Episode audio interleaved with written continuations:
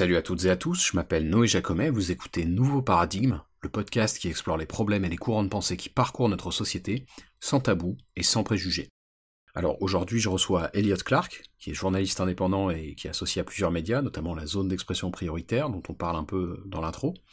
Mais il a aussi fondé un média pour valoriser le vote blanc, vous aurez tout un tas de liens euh, à ce sujet en description sur YouTube, puisque Elliot milite assez activement pour une reconnaissance plus importante du vote blanc, ce qui est mon cas aussi, vous le savez. Et donc c'est évidemment de ce sujet qu'on va euh, principalement parler dans cette interview, même si vous allez voir qu'on mentionne d'autres thématiques et d'autres potentiels outils démocratiques, comme par exemple le jugement majoritaire, euh, on parle aussi du pacte porté par l'organisation Démocratie ouverte, les faiblesses démocratiques de notre mode de scrutin, qui est donc ce qu'on appelle uninominal majoritaire à deux tours, et donc sans plus attendre, voici Elliot Clark.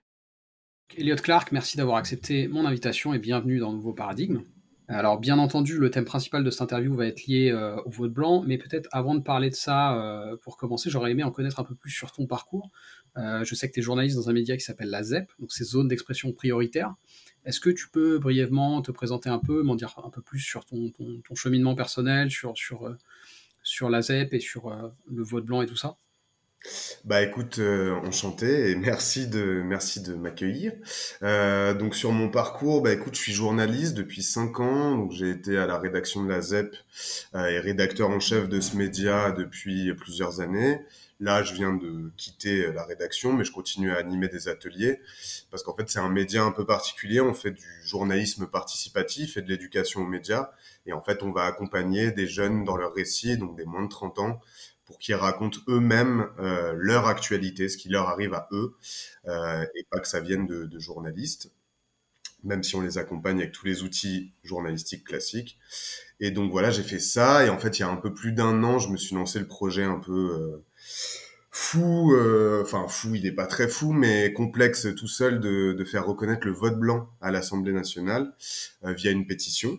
Mhm. Donc j'ai écrit une proposition de loi avec un juriste et euh, j'ai lancé un média pour accompagner cette, ce combat, mhm. qui est donc le vote blanc. Et, euh, et j'ai essayé aussi de faire vivre le média, donc de donner de plus d'informations possibles sur ce que ça voulait dire reconnaître le vote blanc, mais aussi ce que ça voulait dire la démocratie aujourd'hui en France. Super. Pour faire, pour faire simple. Ok, parfait. Euh, bah c'est bien, je, je, mettrai du coup. Euh, alors, ce, ce, podcast, il est sur, sur euh, plusieurs plateformes, mais pour, pour, ceux qui le suivront sur YouTube, je mettrai des liens vers, euh, vers tout ça. Euh, et donc évidemment, le, sujet principal euh, qui va nous animer, euh, comme je le disais un peu plus tôt, c'est celui du, vote blanc. parce que bah, moi, il m'occupe un peu l'esprit. Personnellement, j'ai voté blanc dès le premier tour cette fois-ci. et donc je compte évidemment voter blanc au second tour aussi. Peut-être pour commencer, parce qu'on va év évidemment parler de ces potentiels développements futurs, mais pour commencer, est-ce que tu peux me dire un peu comment tu vois le statut du vote blanc en France à l'heure actuelle? Alors actuellement en France, le vote blanc, euh, il est euh, compté mais pas euh, comptabilisé. Donc en fait, il y a une loi en 2014 euh, du gouvernement Hollande qui a dit on va reconnaître le vote blanc, ça y est. Et en fait, avec tous le, les travaux parlementaires, la loi a été complètement déconstruite, décortiquée, et ils ont fini en fait par faire l'inverse de ce qu'ils avaient dit qu'ils allaient faire. C'est-à-dire qu'en fait, ils ont séparé les votes blancs et les votes nuls. Ça fait qu'en fait, déjà, bon, les médias euh, les comptent quand même ensemble la plupart du temps, mais normalement on est censé faire les nuls d'un côté et les blancs de l'autre, mmh. ce qui a donné encore moins de poids à quelque chose qui n'en avait déjà pas beaucoup. Euh, et surtout, ça n'a pas du tout été intégré euh, au décompte des pourcentages euh, et donc des points en fait des candidats au moment où on affiche les scores. Et ce qui fait que la plupart du temps, on a les résultats du vote blanc le lendemain ou le surlendemain en fonction du. Là, on va en parler, je pense, au deuxième tour parce que il y a eu qu'un point de qu'un point de vote blanc 1,15 euh, au premier tour là, mm -hmm. mais ça saute à c'était pareil en 2017 et ça a sauté à 12% quoi. Ouais. Alors en, du coup c'était 12% en prenant en compte euh, vote blanc et nul parce que je crois que les, les blancs tout seuls c'était 8,5 quelque chose comme ça en, en 2017 en tout cas. Bah, du coup, si on rentre un peu dans les détails, j'ai beaucoup euh, bossé, enfin, en tout cas, j'ai beaucoup interrogé les travaux d'un sociologue qui s'appelle Jérémy Moilec -hmm. sur le sujet et qui dit qu'en fait, la distinction, séparer les votes blancs et les votes nuls, ça n'a pas beaucoup de sens. En fait, quelqu'un qui va mettre un bulletin en disant euh, euh, ni Macron ni Le Pen, par exemple, sur son bulletin, mm -hmm. ça a exactement le même poids politique et dans son esprit et dans la pratique qu'un vote blanc.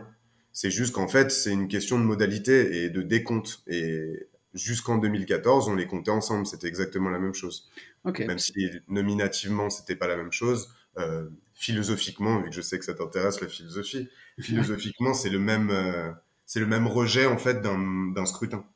Ouais, bah alors après, il y a- le truc, c'est que quand même dans les votes nuls, il peut y avoir aussi de- de- de- des erreurs, par exemple. Tu vois, si, si Euh. tu si tu si t'écris pas comme il faut un truc qui est pas clair, ça, ça peut être euh, décompté comme un vote nul. Ou même si tu trolls, tu vois. J'ai une pote qui avait voté pour euh, pour Booba euh, au second tour en, en 2017. Ça, pour Mais moi, c'est ça, me- ça me vote semble être un message un peu moins clair qu'un- qu'une enveloppe vide ou une enveloppe avec un bulletin blanc. Non? Bah, pour moi, quelqu'un qui écrit Booba au moment où il y a une élection entre le Rassemblement National et la République En Marche, par exemple, ça veut dire exactement la même chose. Ça veut dire je veux pas de vous deux, je préférerais encore Booba que de vous avoir. Ouais, ça en fait, défend. Ça se défend. c'est une manière un peu différente de le dire, mais Ok, donc toi, en fait, si je comprends bien, tu serais euh, limite pour qu'on on revienne euh, euh, au système d'avant où en fait on compte vote nul et blanc ensemble.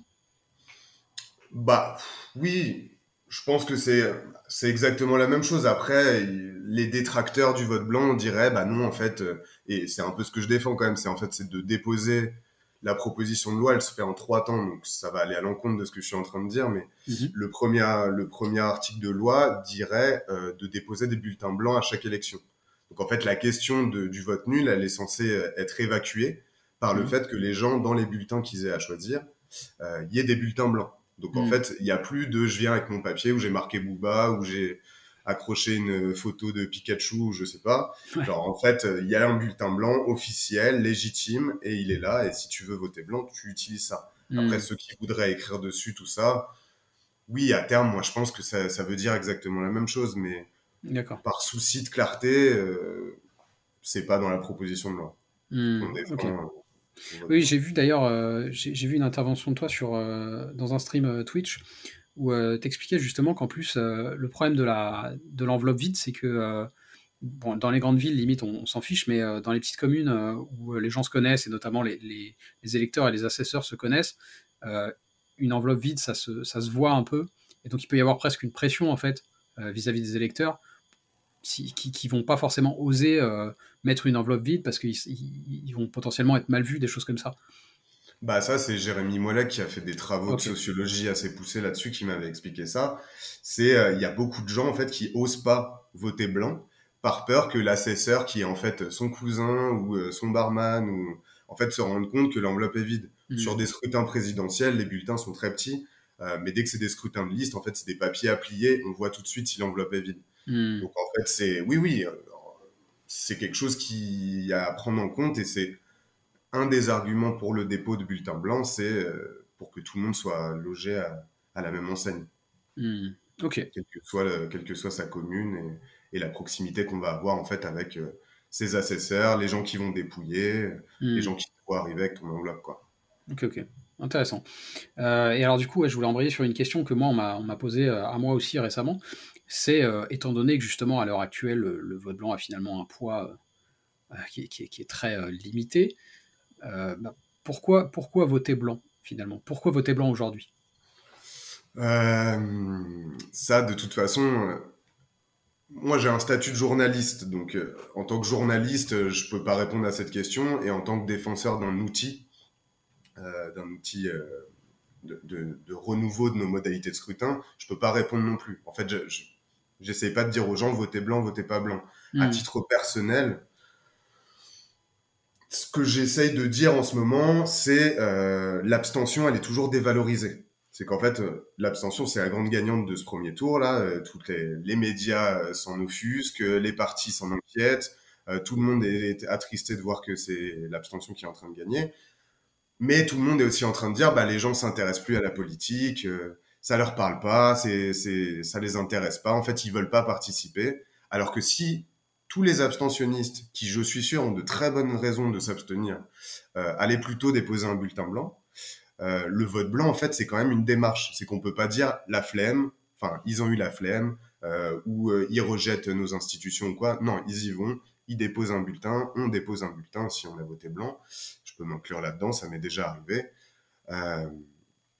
Et au moins, on pourra pas nous dire euh, c'est des flemmards ou c'est des gens qui s'en foutent ou qui ont pas le temps ou qui préfèrent partir en vacances ou quoi. Hmm. Ça, voilà, ça, ça officialise un peu l'acte de rejet des, du scrutin. Hmm. Et en plus de ça, alors tu me diras ce que tu en penses, moi ma, démarche personnelle c'est que en fait voter blanc c'est aussi une façon de justement de, dire en fait plus on va faire monter le vote blanc, même si comme tu le disais il est, il est annoncé euh, avec un peu de retard sur le, le, reste des suffrages exprimés, plus on va le faire monter, plus euh, on va dans une certaine mesure forcer la main aux médias en fait de lui faire une place, ne serait-ce que médiatique, et potentiellement pouvoir orienter euh, des débats législatifs sur ces questions-là. Tu, qu'est-ce que tu en penses de ça? Ça te paraît pertinent ou pas? Bah, Oui, oui, ça me paraît pertinent. Après, j'incite pas vraiment, c'est, pas du tout mon discours, qu'on soit clair. c'est plus le bien, ça. Ouais, mais enfin, j'incite pas du tout à voter blanc, mais même là, si je te dis oui, tu as raison, je dis pas voter tous massivement blanc. Si vous voulez voter pour euh, l'un ou l'une des candidats, euh, c'est votre choix. Et de toute façon, le vote, c'est en conscience et individuel. Bien sûr. Mais plutôt que de s'abstenir, donc de ne pas aller voter, moi j'ai plutôt envie d'inviter les gens à, quitte à vous abstenir, aller voter blanc, parce qu'en fait, s'il y avait 26% de vote blanc, oui, médiatiquement, ça aurait pas du tout la même, euh, la même portée, et ils seraient obligés d'en parler dès le premier soir, euh, dès l'annonce des résultats de la soirée électorale. Ils pourraient pas attendre le lendemain, ce serait pas en petite case en bas des, en bas des, des bah, c'est pas des sondages, des résultats. Donc euh, oui, tant qu'à faire, j'aimerais en fait que les gens se motivent plutôt à faire ça s'ils veulent pas voter pour l'un ou l'autre des candidats. Hmm. Mais est-ce que ça lui donnerait plus de poids politique pour les législatives En fait, c'est compliqué parce que le vote blanc, là autant cette année, il y a plein d'autres modalités qui sont mises en avant, mhm. euh, de renouveau démocratique, il y a le jugement majoritaire, il y a l'idée d'un d'un Sénat citoyen tiré au sort, il y a plein plein de choses dont on peut parler après. En 2017, le vote blanc, et encore plus en 2012, euh, il y avait un candidat du vote blanc en 2012 avec le parti du vote blanc. Mhm. En 2017, c'était vraiment au cœur de tous les médias, tout le monde en parlait. Il y avait eu un article dans chaque média sur faut-il reconnaître le vote blanc.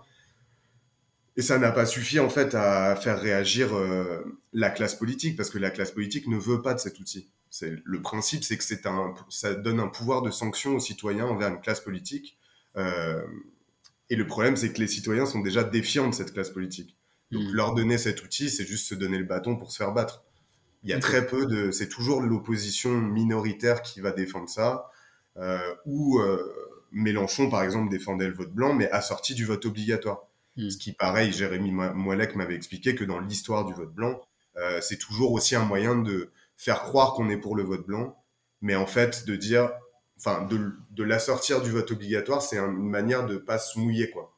C'est de dire, oui, je vais défendre le vote blanc, mais je sais très bien que tout le monde sera contre le vote obligatoire, donc tout le monde va voter contre ma proposition de loi, et elle me posera pas problème. C'est quelque chose qui a été très récurrent euh, historiquement dans les propositions de loi. C'est un- c'est une manière de faire semblant d'être pour le vote blanc. Quoi. Parce que ça n'arrangerait pas non plus. euh, voilà, on parle là, on parle de Macron, Le Pen, ça n'aurait pas arrangé Mélenchon que le vote blanc soit reconnu, je pense, Hmm. non plus. Intéressant, je savais pas ça, tu vois. Je... Ouais, c'est ok. Euh, et alors, ouais, il y avait juste un petit. euh, J'aurais mis, mis une petite, euh, petite astérisque sur ce que tu viens de dire, parce que du coup, moi, j'échange avec des gens qui sont plutôt abstentionnistes, et t'en as qui me disent, en fait, ben moi, en fait, je veux même pas voter blanc parce que, en fait, moi, c'est le, le- le suffrage universel, déjà, je suis contre, tu vois. Et donc, ceux-là, je t'avoue que je sais pas bien quoi leur répondre, parce que, tu vois, si, si tu me dis, en fait, je, suis- je suis contre le suffrage universel, je te dis, bah, ouais, dans ce cas, va pas voter, tu vois, mais je sais pas en Mais- quoi ça fait avancer leur cause non plus, mais je comprends Bah, pourquoi après, ils votent pas blanc, tu vois. 26% d'abstention au premier tour, ça risque de monter à 30 euh, au deuxième, c'est c'est affligeant et ça devrait déjà, enfin ça devrait autant être reconnu que le vote blanc en fait. Enfin, il faudrait un minimum de participants pour qu'un un scrutin soit soit validé. Hmm. Peut-être que c'est ça la, la première solution, quoi. C'est de dire, en fait, s'il y en a 30% d'abstentionnistes et 15% de vote blanc, comme ça risque d'être le cas là au deuxième tour, en fait, on a quasiment 50% des inscrits qui sont pas allés voter. Mhm. Euh, Il y a un souci, quoi. En fait, il faut juste que les politiciens et politiciennes se rendent compte qu'il y a un souci dans nos modalités de scrutin. Alors, le vote blanc, c'est un très bon outil, mais il y en a plein d'autres qui pourraient améliorer, rendre les choses plus démocratiques et inciter les gens à reparticiper à tout ça, quoi. Hmm. Ok. Euh, alors j'avais aussi une, une question euh, un peu plus polémique euh, Ouais, qui, qui, qui est liée. J'ai vu un streamer un peu connu qui a, qui a tweeté à ce sujet récemment. Ça a trait aux considérations, je suppose, ethniques liées à une potentielle élection de Marine Le Pen, en tout cas à la présidence de la République française. Je, je te, je te lis le tweet et j'aimerais bien avoir ta réaction dessus. alors le tweet disait quelque part le vote blanc n'a jamais aussi bien porté son nom. Vote blanc entre guillemets. Oui, je l'ai vu passer. Tu l'as vu? Ok. Qu'est-ce que tu en penses? Bah oui, non, clairement là, voter blanc, euh, ça, ça, favorise, ça réduit l'écart qu'il va y avoir entre Marine Le Pen et Emmanuel Macron. C'est dans les faits, dans ce qui se passe dans l'entre-deux tours, je peux pas dire l'inverse en fait. J'ai beau défendre cet outil euh, corps et âme, je voilà, c'est aussi pour ça que je n'incite personne à faire quoi que ce soit. C'est je suis très très inquiet de, de, de ces idées d'extrême droite qui, qui, percent. En même temps, je change pas mon fusil d'épaule, je défends un outil et je défends l'idée que si vous voulez voter pour aucun des deux, vous avez le droit et c'est légitime. Hmm. Parce que le macronisme est très très critiquable aussi. Et, euh, et dans ce cas, ne votez pour aucun des deux et votez blanc. Mais ou abstenez-vous. C'est encore une fois, c'est je donne pas de consigne de, vote de quoi que ce soit. Je je sais pas si ça sert. Euh, c'est moi je m'étais fendu d'un tweet justement qui résumait bien la qui résumait bien la chose. Je trouvais aussi c'était est-ce qu'on décide de faire barrage à l'extrême droite et donc de voter Macron? Est-ce qu'on décide de refuser les deux et donc de voter blanc? Est-ce que euh, on décide de voter blanc pour euh, réduire pour réduire le score d'Emmanuel Macron et donc montrer qu'il va être élu mais avec bah, une majorité toute relative et donc affaiblir euh, euh, son pouvoir euh, jusqu'aux législatives? Est-ce que, enfin voilà, ça dépend vraiment de vos positionnements et de vos idées.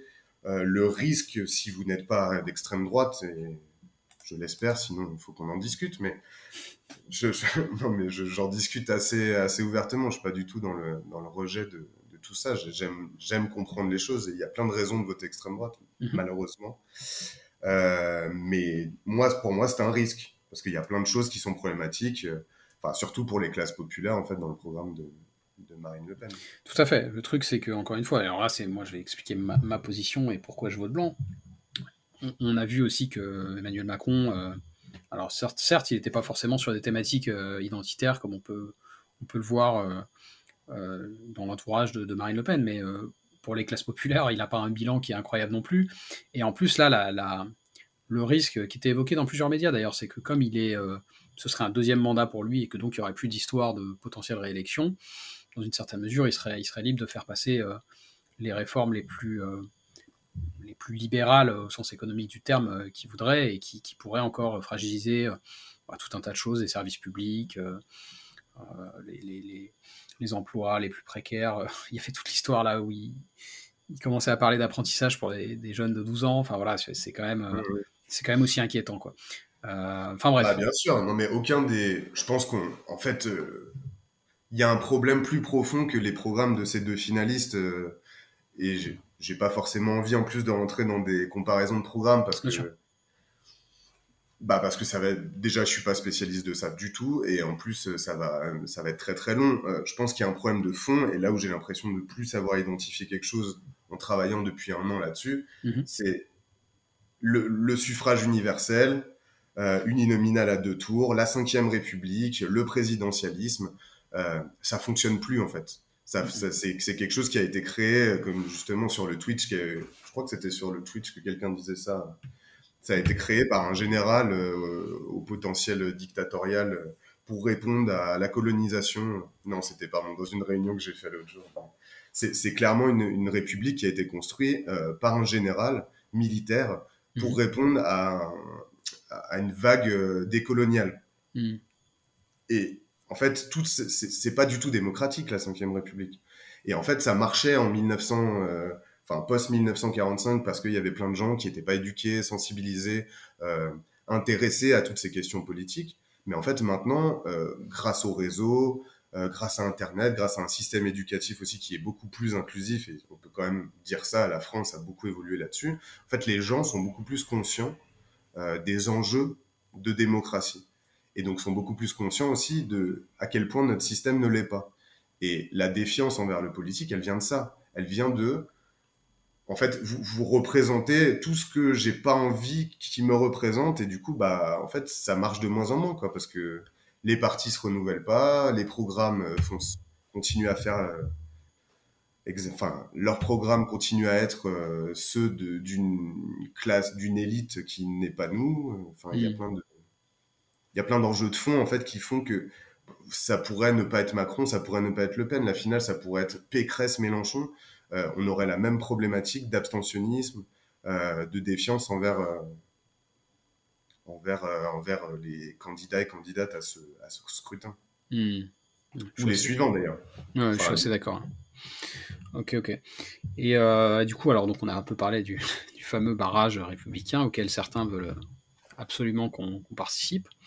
Euh, alors moi je trouvais que ça s'était plutôt calmé par rapport à 2017, parce que j'avais déjà voté blanc au second tour en 2017. Et là j'avais quand même dû euh, m'expliquer, me justifier. Euh, un peu moins cette fois-ci. Mais malgré ça, il y a encore un certain nombre de, gens qui insistent pour qu'on fasse barrage, des deux côtés d'ailleurs. Hein. C'est pas forcément barrage à Marine Le Pen. Hein. T'en as qui disent qu'il faut absolument faire barrage à Emmanuel Macron. Qui t'a voté pour Marine Le Pen Tout à fait. Qu'est-ce que, qu'est-ce que tu tu penses, est-ce qu'on peut, on peut, développer encore un peu là-dessus sur le fait que peut-être c'est justement un peu révélateur des, failles du scrutin euh, uninominal majoritaire euh, à deux tours comme on l'a et, peut-être justement c'est le moment de parler un peu des, choses que tu évoquais un peu plus tôt, je pense au jugement majoritaire par exemple, des choses comme ça Bah bien sûr. Euh, en fait, encore une fois, faire barrage pour, contre, je sais pas, en fait, j'ai pas de positionnement là-dessus. Moi, je défends un outil et une boîte à outils même. Et justement, hmm. dans cette boîte à outils, et euh, c'est ce que des associations comme Mieux Voter, par exemple, défendent. Euh, le jugement majoritaire, ce serait beaucoup plus fin euh, comme manière de juger candidats et candidates. C'est du coup, je ne sais pas qui serait arrivé gagnant ou gagnante au premier tour, mais quoi qu'il en soit, on, aurait pu tous et toutes voter pour tous les candidats et leur donner une, une, note de 1 à 10 ou très bien, excellent, c'est plus scolaire, mais il y a hmm. des manières plus, plus intéressantes de, de le mettre en forme, je pense. Mais euh, euh, juger tout le monde, ça permet de déjà pour les électeurs et électrices d'avoir un jugement plus fin, euh, mais aussi pour les partis d'arrêter de se taper dessus.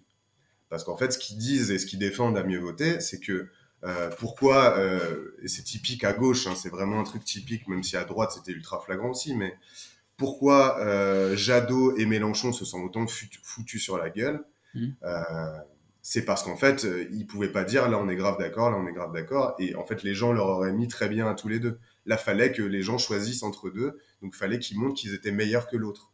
Et en fait, leur voix, ils vont pas les chercher euh, au centre ou à l'extrême droite, ils vont les chercher dans leur propre camp pour essayer d'éliminer des rivaux qui ont plus ou moins les mêmes idées. Et en fait, c'est horrible, quoi. Tu te retrouves, mais ça marche à droite aussi. Tu te retrouves à te battre, comme Le Pen et Zemmour, même combat. Tu mmh. te retrouves à te battre contre des gens qui ont des idées proches de toi. Et ça, c'est très problématique. Mm-hmm. Après, il y a d'autres problèmes. Il y a le Sénat. Euh, quand tu regardes la moyenne d'âge, la classe sociale, euh, le, bagage des sénateurs, euh, c'est affligeant en fait. C'est affligeant que ce soit ces gens-là qui nous, qui nous représentent. quoi. C'est des vieux cons quoi, pour, faire, pour être un peu. Non, mais c'est vrai. Enfin, ils, ont, ils ont sûrement plein, plein d'idées très intéressantes, mais je veux dire, ils sont pas dans le ils sont pas en 2022 quoi. Mm. Faut, faut laisser la place et du coup peut-être que plutôt que de former des gens qui vont penser comme eux, pourquoi on n'aurait pas une chambre, même si c'est pas forcément eux qu'il faut supprimer, mais une chambre tirée au sort avec des citoyens euh, de la société civile qui sont pas politiciens de carrière, mais pendant cinq ans on va les payer à s'intéresser à la chose publique. Mm. Ce serait hyper intéressant. Il y a plein plein de choses, il y a plein d'outils euh, trop importants et même juste des trucs de faciliter, euh, c'est la vidéo que je viens de poster là sur, euh, sur mon média, de faciliter l'inscription sur les listes électorales. C'est délirant, on est une des dernières démocraties dans le monde à, à avoir un système aussi compliqué pour s'inscrire sur les listes. Mon, propre coloc n'a a pas pu aller voter parce qu'il a été banni des listes euh, et qu'on lui a dit au dernier moment et que, et que c'était hyper compliqué de se réinscrire, alors qu'il y a plein plein de pays où c'est automatique en fait. Tu mmh. déménages, tu te déclares aux impôts, bah t'envoies ta nouvelle carte électorale dans la foulée, t'as rien besoin de faire.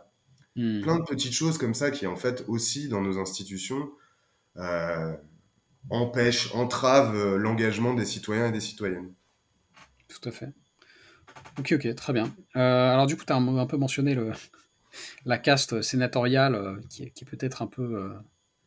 qui date un petit peu trop, peut-être. Et, je voulais te, te, faire écouter un extrait. Alors, c'est pas un sénateur, mais je trouve qu'il s'inscrit un peu dans la même logique très conservatrice de « Ouh là là, faut surtout rien changer euh, c'est un extrait de, qui date de 2019 de Jean-Michel Apathy, ce, cher, euh, ce cher Jean-Michel Apathy, qui, euh, mmh. qui parlait du, vote blanc donc en, 2019. Alors la, séquence dure un, peu moins de deux minutes, c'est un, un, peu long, mais j'ai coupé à certains endroits et j'aimerais bien avoir ta réaction là-dessus. je te fais écouter. Si vous intégrez le vote blanc, ça veut dire que X est élu avec 48%, Y est battu avec 47%, et donc il y a 5% de vote blanc. C'est ça comptabiliser le vote blanc, et c'est une bêtise. À quoi ça sert À rien, c'est contraire à l'intérêt général. Je vais vous donner un exemple. Second tour de l'élection présidentielle de 2012. Sur la base, des, sur la base pardon, des suffrages exprimés, François Hollande est élu avec 51,64% des suffrages. Vous intégrez les votes blancs, 5,82%. Premier tour de l'élection présidentielle de 2012, et François Hollande n'est plus élu qu'avec 48,62% des sondages. Si un président de la République, un maire, entre dans le mandat avec moins de 50% des voix, il voit son autorité réduite et sa capacité d'action limitée. Un maire dans une ville qui veut présenter un grand projet d'urbanisme, il veut façonner sa ville pour les 20 années, il a 48% des suffrages, on lui dit Oh, tu n'as même pas la majorité. Comment est-ce que tu vas faire tout ça? C'est ça pénalise l'intérêt général. Comptabiliser le vote blanc, pour ça, c'est une énorme bêtise. ça veut dire quelque chose aussi. Et puis il y a autre chose. Mais le vote blanc, ça veut dire quoi? Ça veut dire que c'est justement où je voulais en venir. Un citoyen, il y a des candidats, il ne veut pas les choisir. Mm. Il a le droit. Mais c'est irresponsable. Parce qu'il faut bien confier le pouvoir à quelqu'un. On ne demande pas à un citoyen d'aimer d'amour le candidat pour lequel il va voter. On lui demande de choisir quelqu'un pour lui confier les affaires générales. Alors, quelquefois, il faut choisir le moins mauvais ou le moins pire. C'est la vie. La vie, c'est pas parfait. Alors, on peut ne pas choisir, vote blanc, mais qu'en plus, on ne demande pas à être comptabilisé. Ça, ça s'appelle le beurre, l'argent du beurre, et on coule la démocratie avec ça. Donc, il faut espérer qu'Emmanuel Macron, dans un sursaut de lucidité, refusera de faire la seule réforme qui ne lui coûtera rien, parce que ce serait la réforme la plus bête du monde. Voilà, M. Macron, ce qu'on voulait vous dire ce matin sur Europe Voilà. Ah, Petite réaction à chaud, là? Il a le bon verbe, il a le bon verbe, euh, mais pas du tout les bonnes idées. Par contre, c'est c'est fou quand même de de corréler en fait. C'est tout son argumentaire est, est, bancal en fait. Il est en train de dire que le problème, c'est qu'on donne pas assez de légitimité à des gens qui devraient, qui s'ils étaient élus à 48%, ce serait problématique. Mais en fait, ils sont élus à 48%. Absolument. Hollande, il a été élu à 48%. C'est juste que, en fait, vous les comptabilisez pas parce que vous avez décidé qu'on ne comptait pas comme ça. Mais en fait, Hollande a été élu à 48%. Et ça a fragilisé son mandat, indépendamment du fait que ce soit dit le soir de, lors d'une soirée électorale. En fait, évidemment qu'il a eu un mandat fragile. Mais évidemment que c'est normal qu'ils aient des mandats fragiles. Euh, ils ne sont pas, ils n'ont pas des programmes qui réussissent à réunir une majorité de la population. Et donc en fait, je trouve ça délirant de d'insulter parce que c'est on est au bord de l'insulte quand même, genre de dire qu'on est irresponsable, de dire que en fait on est en train de nuire à la à la démocratie. En plus, ce n'est pas du tout de la démocratie. Enfin, voter pour le moins pire, c'est l'inverse même de la démocratie. C'est en fait la majorité du peuple dit que tout le monde est nul et on continue comme ça. C'est l'inverse de la démocratie. Je n'ai pas d'autre manière de, de, lui répondre. Euh, après, je comprends bien, euh, c'est un, c'est un fervent défenseur de la République. Euh, je l'ai entendu dans plein d'interviews, même là, lors de, de cette année, je comprends, mais c'est générationnel, quoi. Enfin, il faut comprendre ça aussi. C'est, on est dans une, je pense qu'il y a un vrai enjeu générationnel, et je pense que c'est pour ça que, indépendamment de ce que je pense moi, mais que les plus jeunes étaient en majorité derrière le programme de Jean-Luc Mélenchon, c'est qu'il y a un enjeu générationnel de d'envie de, de, renouveau démocratique. Alors, je sais pas si c'est Jean-Luc Mélenchon qui l'incarnait le mieux, c'est pas à moi de le dire, mais en tout cas, il portait une assemblée constituante, donc l'idée qu'on allait réécrire les règles du jeu ensemble, euh, avoir selon les modalités, la temporalité, mais ça a plu à la jeunesse, hmm. à une majorité de la jeunesse pour le coup. Et ça, je trouve que c'est significatif que ce soit des vieux, et désolé pour euh, Monsieur Apathy, mais il est plus tout jeune, euh, comme les sénateurs, comme la majorité des gens à l'Assemblée, comme les candidats à cette présidentielle, en fait, de faire place un peu aux idées jeunes, euh, les idées jeunes, c'est pas forcément des idées ultra démocratiques, mais en tout cas, il y a une génération qui a envie de s'engager, euh, à l'extrême droite aussi beaucoup, et ça, il faut l'entendre et il faut le digérer et il faut essayer de comprendre pourquoi. Mais voilà, il y a, y a une jeunesse qui a besoin que ça change euh, mm. Et qui se tourne du coup euh, vers euh, quelqu'un qui veut une assemblée constituante ou quelqu'un qui veut euh, gouverner par référendum en demandant, euh, c'est ce qu'a dit Marine Le Pen récemment, en faisant des référendums sur tout et sur rien pour demander au peuple tout le temps son avis. C'est tout à fait critiquable comme modalité de d'interrogation du peuple, mais en tout cas, c'est ce qui plaît aux gens, quoi. C'est l'idée qu'on va leur redonner du pouvoir, parce qu'ils ont mmh. l'impression de plus en avoir. et surtout d'avoir des dirigeants, des dirigeantes et une classe politique qui, qui n'en fait qu'à sa tête, en fait. Et ça, pas besoin d'être complotiste ou quoi pour euh, se rendre compte qu'ils n'en font qu'à leur tête. Hmm. Oui, tout à fait. C'est pas les enjeux du peuple, quoi, qui sont, qui sont défendus. Hmm. elle, m'a fait bondir aussi cette séquence de Mais elle est l'impression que, ouais, elle est assez violente effectivement. Il te traite d'irresponsable. Puis tu as l'impression qu'en fait, euh, limite son argument c'est, euh, effectivement, c'est ce que tu disais, genre, euh, en fait, factuellement, je veux dire, si tu prends en compte l'abstention et le vote blanc, ils sont pas du les gens qui sont élus au présidentiel sont pas du tout majoritaires, mais faut pas le dire. C'est ça qu'il dit en fait à C'est, ouais, c'est vrai, mais il faut pas que ça se voit, tu vois. je trouve ça bah incroyable, tu vois. Mais le faut pas que ça se voit, c'est c'est symptomatique vraiment de, pourquoi le vote blanc n'est pas reconnu. Il hmm. faut pas que ça se voit. Et comme, ouais, comme l'abstention, pourquoi en fait, c'est ce que j'ai fait aussi pareil sur mon média, j'essaie de montrer euh, les scores du premier tour euh, par rapport, si on prend en compte l'abstention. Si on prend en compte l'abstention, en fait, premier au premier tour, abstention à 26%, puis Emmanuel Macron à 20%, Marine Le Pen à 16% et euh, les autres, ils sont pas au deuxième tour, donc on s'en fiche. Mais déjà, on se rend compte que, ok, il y a que 20% pour Macron et 16% pour Le Pen. En mm. fait, moi, ça me dit quelque chose d'autre de la France aussi dans ces scores. C'est ok, bah il y a un cinquième de Macronie, je trouve ça terrible. Euh, il y a un, enfin 16%, j'ai plus les fractions là, mais 16% euh, de pro Le Pen, je trouve ça très dommage aussi, euh, parce que moi, j'adhère pas à ce programme à titre personnel. Mm-hmm. Mais en tout cas, voilà, c'est il y a surtout 26% de gens qui plus envie de participer à ça. Donc on fait quoi? Quels sont les outils pour les leviers pour ramener les gens aux urnes ou changer ce système d'urne en fait? Hmm. Très bien. Parce, qu'il ben y a plein d'autres choses, il y a plein d'autres manières de faire du, de la politique. Hmm. Euh, bah écoute, ouais, je vais, je vais rediriger du coup les gens vers, vers, vers Il faudra que tu me donnes, je te, demanderai des sources pour rediriger un peu vers toutes les propositions que tu portes.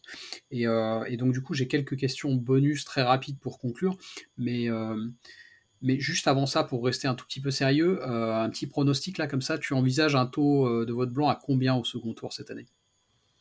Bah c'était en 2017, c'était euh, vote blanc et nul. Moi, je les, je les mets toujours ensemble, mais c'était, c'est ça, 11,5. Mhm. euh, je pense qu'on va être un, à peu près dans ces eaux-là. Peut-être un peu plus, en fait, parce que j'ai l'impression quand même, c'est un, c'est un taux qui est en hausse, quoi. Sur les dernières élections, j'ai plus celle d'avant, mais je crois que c'était 8%. Ouais, entre, entre 2012 et 2017, il y a une hausse assez forte. Ouais, je pense que ça va continuer parce que mine de rien, et puis t'as vu, c'était en top tweet là il y a, il y a trois jours, ça a vraiment, euh, ça a bondi, tous les, tous les pros vote blanc étaient à fond. Alors, il faut savoir aussi qu'il y a quand même une grosse masse d'extrême droite qui incite à, voter blanc là. Il mhm. faut faire attention aux défenseurs du vote blanc. J'ai essayé de, de ponctuer le pourquoi du comment de, on fait ça, mais il y a beaucoup de gens là qui défendent le vote blanc en ce moment parce qu'ils savent que ça va faire grimper euh, Marine Le Pen. Mhm. Euh, mais oui, ça, va, ça risque d'augmenter encore un peu. Et déjà 15%, je trouve ça fou, sachant qu'il n'est pas reconnu. Mhm. C'est, en fait, c'est Imaginons que s'il était reconnu, qu'est-ce que ce serait? C'est ça. Et ça risquerait de bah, d'obliger à. Enfin, ça risquerait. Ce serait bien, mais. Parce qu'en fait, c'est, j'ai même pas expliqué la proposition de loi. Vas-y, justement, si tu veux conclure là-dessus bah, la proposition, elle est donc déposer des bulletins blancs, ça j'avais dit, les comptabiliser dans les scores. Donc on aurait su par exemple que François Hollande aurait été élu à 48% et pas à 51%, ou que Macron la dernière fois avait été élu à 60% et pas 66%. Mhm. Donc ça permet d'avoir une meilleure vision des scores des candidats et candidates, euh, et donc une meilleure vision de ce qui se passe dans notre pays, et surtout qu'il ait un pouvoir de sanction. Et en fait, si le vote blanc il est majoritaire, euh, lors d'une élection, quelle qu'elle soit, il faut annuler cette élection et la réorganiser. Et les détracteurs vont dire oui, mais comme ça, vous paralysez, parce que comme, je, comme Monsieur Apathy, euh, si vous faites ça, euh, en fait, vous demandez juste, vous serez jamais content, on peut pas toujours être content dans la vie. Bah, si, en fait, on peut être content dans la vie en fait paralyser un pays. C'est ce qui s'est passé en Belgique à un moment où ils n'arrivaient pas à avoir un gouvernement pendant presque un an, il me semble. Et mhm. en fait, bah, le pays n'a pas été à feu et à sang. Pendant un an, ils ont été un peu paralysés. Puis il y a une coalition qui a fini par se faire, comme ça se ferait en fait euh, lors de nos élections à nous. C'est OK, le vote blanc a gagné, on réorganise une élection. On vous a entendu. C'est quoi les enjeux qui vous intéressent? C'est le pouvoir d'achat, l'écologie et euh, l'immigration pour faire des idées euh, ok, bah en fait, on va essayer de faire un programme qui essaie de mettre un peu tout ça ensemble. Hmm. bon bah c'est ça la politique en fait. C'est pas à nous de faire des compromis avec des, une classe politique qui ne nous correspond pas. C'est à la classe politique de faire des compromis avec ce qui nous nous touche et nous importe. Peuple, genre classe moyenne, classe populaire, pas euh, les deux centiles les plus riches. Et ça, c'est voilà, c'est ça reconnaître le vote blanc en fait. C'est juste reconnaître un pouvoir de sanction pour le peuple. Absolument. Très bonne, euh, très bonne conclusion. Du coup, ouais, j'avais quelques questions bonus. Alors, c'est pas du tout euh, sérieux, c'est pour les abonnés. Euh, enfin, la, première sera dispo pour, pour tout le monde, mais sinon, c'est plutôt un petit bonus pour les abonnés. Donc, je te dis, hein, mmh. ça prend une minute et c'est vraiment de la, de la blague. donc, première, première question. Tu préfères, tu es obligé de choisir, tu préfères avoir les cheveux de Trump ou les sourcils de Fillon?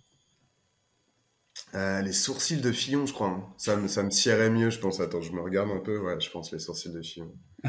ok. Ok, super. Euh, si tu étais un animal, tu serais lequel et pour quelle raison? Euh, On m'a dit, ah, j'ai bien aimé ça. On m'a dit là que mon animal totem bizarre, là, il y a pas longtemps, c'était le saumon.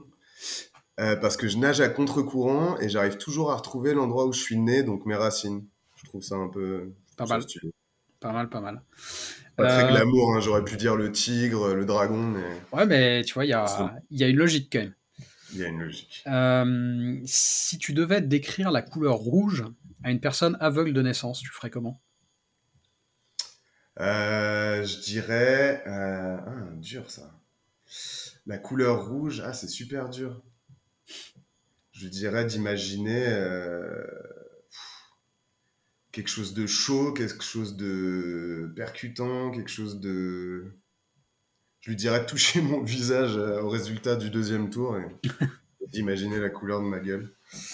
Je sais pas, je sais pas. Un truc plutôt sur les températures. Ouais, on est sur, ouais, je serais sur de la température. Ok, intéressant. Ok, ok. Et dernière petite question bonus. Euh, si on trouve de l'ADN de dinosaures préservé grâce à un moustique emprisonné dans de l'ambre, c'est une bonne idée de recréer le T-Rex ou pas?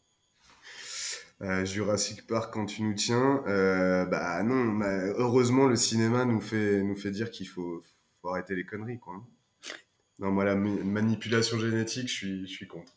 Ah, ok, parfait. Bah, merci pour, euh, pour ton temps, merci pour, bah, pour, pour, toutes ces, ces questions auxquelles tu m'as apporté des réponses très intéressantes. Donc je redirigerai les auditeurs et auditrices vers, vers bah, tous, tes, tous tes liens et et puis, bah, bah une prochaine, je, te soutiens dans ce combat, sache-le. Je, pense que c'est un outil démocratique euh, intéressant, le vote blanc. Bah, il y en a plein d'autres. Et ouais, juste si je peux finir là-dessus. Bien sûr, vas-y, vas-y. Si vous voulez voir, euh, parce que moi, j'essaye d'expliquer ça dans, dans, le média. Au début, je suis parti du vote blanc, puis je me suis vraiment ouvert à plein d'initiatives citoyennes, euh, d'ONG et tout. Et la chose la plus complète, en tout cas l'endroit où vous allez trouver le plus de d'outils possibles, parce qu'il y a aussi des, des leviers d'éducation populaire, il y a des, mhm. euh, un meilleur contrôle des médias et de la, de la non-concentration des médias pour avoir une information de qualité qui nous permettrait et d'avoir de meilleurs débats et de mieux voter et, de mieux voter oui enfin il y a plein plein de mesures et euh, là on a défendu c'est un truc que auquel j'ai participé un pacte démocratique qu'on voulait faire signer euh, aux candidats et candidates alors il y mhm. en a que deux qui ont perdu qui ont signé je pas besoin de les mentionner euh, mais du coup, c'est un pacte hyper complet pour essayer de qu'on soit vraiment en démocratie. Et donc, si vous voulez checker ça, c'est fairgagnerladémocratie.fr euh, ou euh, démocratie ouverte. Oui, c'est démocratie ouverte. Ok, ok. Ouais, c'est démocratie ouverte qui défend ça. Et c'est vraiment euh, bon, voilà, c'est plein d'associations qui défendent des choses depuis des années, qui se retrouvent dans ce pacte. Et c'est vraiment euh, plein d'initiatives super, euh, justement indépendantes des idées politiques qu'on peut avoir, juste des outils pour pour être en démocratie vraiment. Quoi. Ok, parfait. Ben, je, je, redirigerai vers ça aussi. merci beaucoup du coup. Et bah, merci de euh, l'invitation, c'était cool d'échanger. Avec, euh, avec plaisir. À une prochaine. Salut.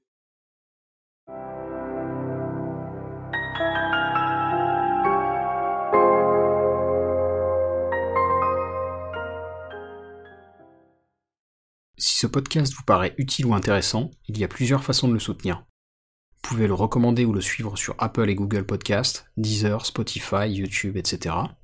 Vous pouvez le partager à vos amis et vos proches sur les réseaux sociaux, ou même en parler sur votre propre blog ou dans votre propre podcast.